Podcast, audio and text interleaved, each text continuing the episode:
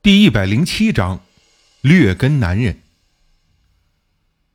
我对这个人印象很深，他没说自己的姓名，只自称叫小五。开始甚至也没有说他是什么地方的人，只说在湖南，就连 QQ 号也没有填写任何信息，明显是为了和我联系而新注册的。我随口问他住在湖南的哪个市县，他却很警觉地避开话题，但又一直问我到底有没有什么东西能够帮人发财。说实话，我不想和这种人做生意，不但赚钱费劲，而且事儿也多。就随口说了一句五千到一万块的都有，效果不同。小五又问东问西，问了一大堆，把我给问烦了，就再也不回复。小五似乎感觉到了我对他的鄙视，从那天以后，他就经常在网上和我聊天。很多时候啊，其实已经不是聊天了，而是他不停的给我留言。基本上都是在向我炫耀他有多么的精明。今天说他这几天买六合彩赢了多少钱，明天又说帮朋友管工厂，私下做假账骗了朋友多少钱，后天又说他盯上了某个朋友新赚到手的几万块，最后终于找到机会偷走了。最奇葩的一次，他说自己是个很讲义气的人，以前有人和他因故对骂了几句，过后对方早就忘记了，而他却怀恨在心。在半年内，天天盯着对方的行踪，终于找到机会，用黑布蒙那人的头，暴打了那人一顿，这才算出气。而对方完全不知道得罪了谁。看了小五给我的 QQ 留言，我觉得相当无语。这到底是什么人呢？为什么如此喜欢坑骗朋友和熟人？又为了报复，居然能在半年内天天盯梢？仔细想想也是，只有朋友和熟人才会放松戒心，正应了那句话。你只能骗相信你的人。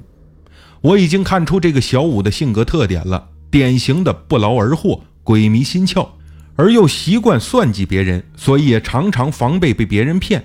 似乎全世界都有可能骗他，哪怕是朋友最简单的一句话，在他眼里也值得怀疑。这个小五绝对是中国人优缺点的完美混合体，头脑聪明活络，但又自私狡猾。做事能吃苦有毅力，但却很少干正事儿。我无语地说：“你这么能坑能骗，还请佛牌干什么呀？很多路可以走啊，像什么网络诈骗都是路子。”没想到小五回答：“我只是骗朋友和熟人，而且也不是经常骗，以免被别人盯上。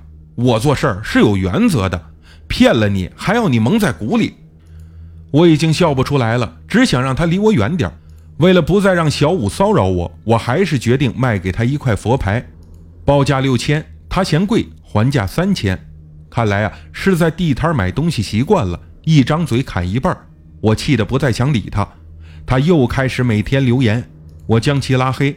没想到他居然每天都更换不同的新 QQ 号码加我，真是防不胜防。我屈服了，告诉他三千有三千的效果，六千的肯定更好，你自己考虑。小五刨根问底儿，问三千的效果能具体到什么程度？我气得开骂，说道：“我他妈哪知道你拿来要干什么呀？实话告诉你吧，泰国阴牌里面有鬼，是让鬼来帮你达到目的。我又不是鬼，回答不了你的问题。”没想到小五居然对我这句话非常的感兴趣，说道：“那既然是鬼在帮忙，那再好不过了。三千的也有鬼吗？和六千的鬼有什么区别？”是不是大鬼和小鬼啊？大鬼到底能帮我赚多少钱？那小鬼呢？我简直要吐血了，甚至有了想换 QQ 号的念头。好在这家伙不再骚扰了，说先弄个三千的佛牌试试，效果好再说。我长吁了一口气，感到从未有过的轻松，把淘宝链接发给他。小五问：“我怎么知道给了钱你就能发货给我呀？怎么证明你不是骗子呀？”有支付宝担保交易，你收不到货，我也拿不到钱。我疲惫地给他解答。他又问：“我没有在网上买过东西，怎么知道你和那个什么淘宝网站是不是串通好的？我怎么知道这网站会不会吞了我的钱跑掉啊？”我已经无力骂他，直接告诉他爱买不买，就不再理他。可过两天他又来纠缠我说：“为什么有生意不做？你是不是心虚？你是不是骗子？”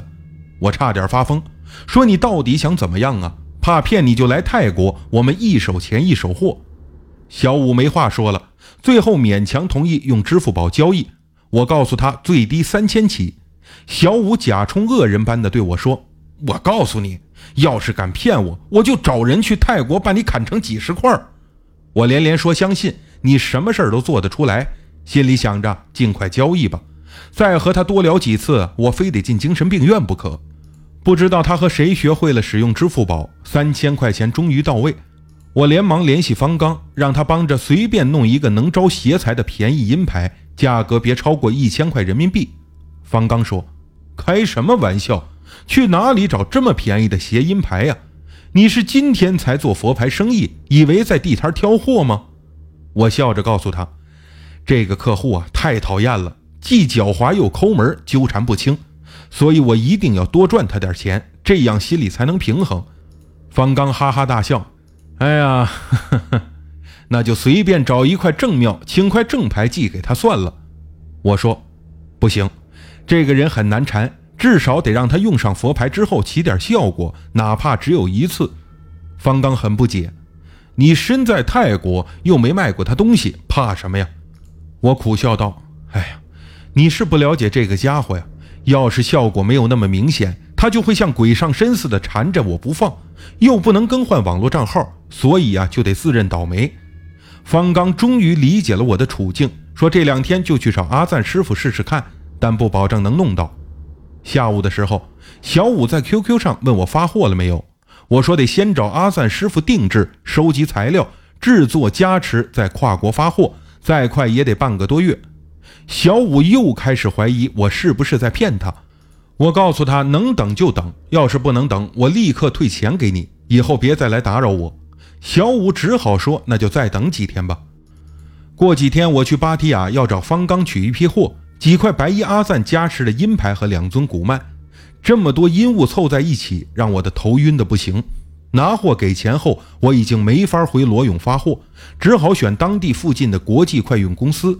出门不久，我忽然想起小五这档子事儿来，连忙再返回方刚家，问为什么没有那块我要的便宜银牌。